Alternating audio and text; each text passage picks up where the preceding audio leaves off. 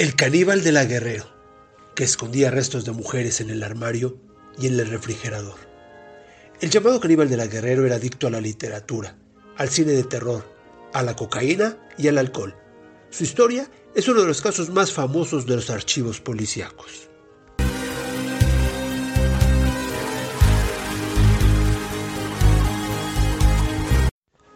Un departamento en la calle de Mosqueta número 198, en la colonia Guerrero de la capital mexicana, fue el lugar donde policías de México realizaron un hallazgo con el que iniciaría una de las historias policíacas más macabras en el país. Era el 8 de octubre de 2007. En el departamento de José Luis Calva Cepeda estaba el cuerpo mutilado de su novia, Alejandra Galeana, quien tenía tres días de desaparecida. El tronco estaba en el closet de la recámara. Las piernas y un brazo estaban adentro del refrigerador. El otro brazo estaba en la cocina. Sobre un sartén había trozos de los que parecía ser carne frita. Por eso se le recuerda como el caníbal de la Guerrero. Alejandra no era la única que había tenido ese final.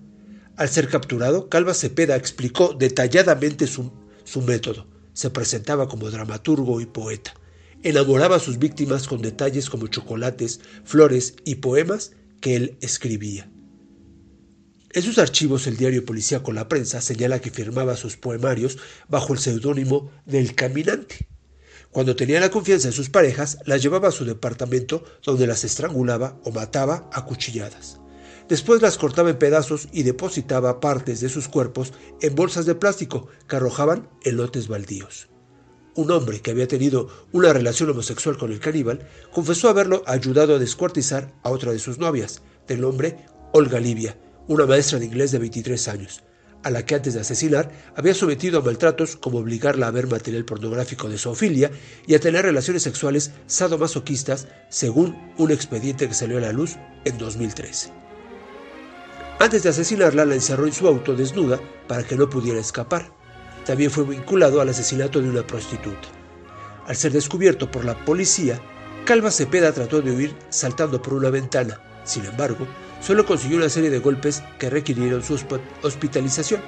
Una vez que sanaron sus heridas, fue internado en el reclusorio Oriente, donde murió el 11 de diciembre de 2007. Aparentemente se ahorcó en una celda con un cinturón.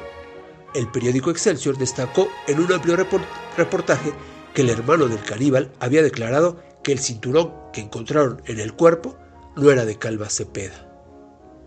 Durante su funeral, el hermano de una de las víctimas intentó abrir el ataúd para comprobar que se trataba de él, sin embargo los asistentes no se lo permitieron. El llamado caníbal de la Guerrero había perdido la razón durante las semanas de encierro. Antes de morir escribió una historia llamada Instintos Caníbales, en la que el protagonista se suicidaba. Yo soy Arturo Trejo, de Crónicas de Banqueta.